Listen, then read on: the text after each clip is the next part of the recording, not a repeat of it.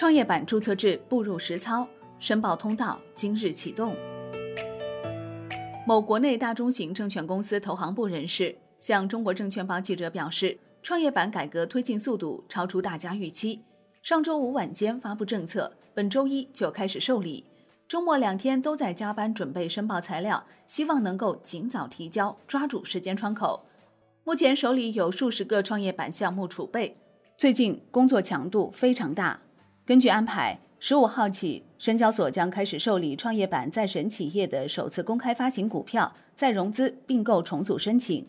接受采访的市场人士表示，创业板注册制改革步入实操阶段，中介机构既要比拼速度。在规定时间内完成申报，更要重视质量，切实担负起资本市场看门人的责任。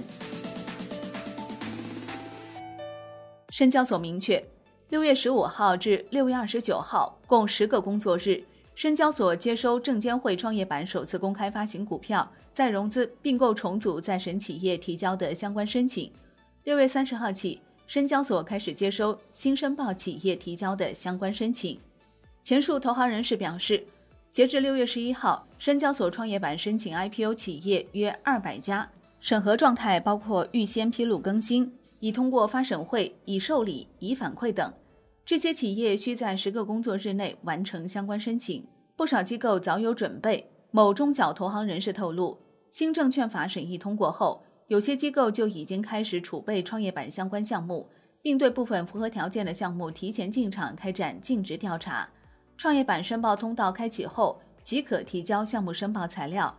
对于相关审核工作的衔接，深交所已予以明确。比如，对于证监会审核过程中已通过初审会但尚未经发审委审核通过的，将依据证监会的受理顺序和审核成果接续审核。初审会意见已落实的，安排创业板上市委员会会议审议；初审会意见未落实的，落实后，本所安排审核会议和上市委会议审议。对于证监会已受理尚未出具反馈意见的，深交所自受理之日起二十个工作日内发出首轮问询。接受记者采访的中介机构人士反复强调，注册制不等于不审核。科创板试点已经让市场明显体会到，从严审核、更为市场化的审核是主基调。创业板注册制下，市场主体同样面临从严监管。某国内大型会计师事务所有关负责人表示，注册制下的中介机构责任最大的转变在于作用的突出和结果的责任化。上周五晚新规落地后，就开始加班加点准备创业板项目。注册制要求做到发行人讲清楚，中介机构审清楚，监管部门问清楚，投资者想清楚。中介机构要真正成为资本市场看门人，财务信息的真实性是注册制下问询的重要方面。也是中介机构准备的重点。监管部门强调规范市场主体行为，营造市场诚信生态。证监会强调将按照《证券法》《证券期货市场诚信监督管理办法》关于对违法失信上市公司相关责任主体实施联合惩戒的合作备忘录的有关规定，及时把相关主体的违法失信信息纳入证券市场诚信档案，接受社会公众查询，开展严重违法失信专项公示。并推送全国信用信息共享平台。此外，深交所表示，通过发行定价约束机制压实市场主体责任，包括优化完善跟投机制，设置限售期引导网下投资者审慎报价，强化对发行人、中介机构等市场主体的日常监管等等。接受记者采访的券商人士说，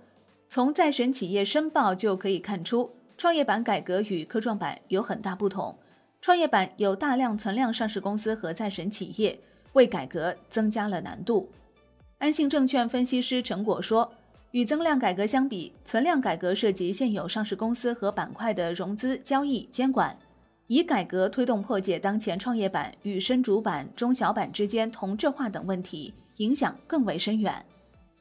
申万宏源证券分析师沈盼认为。创业板注册制是资本市场从增量改革到存量改革的突破，是资本要素市场化的着力点，战略定位极高。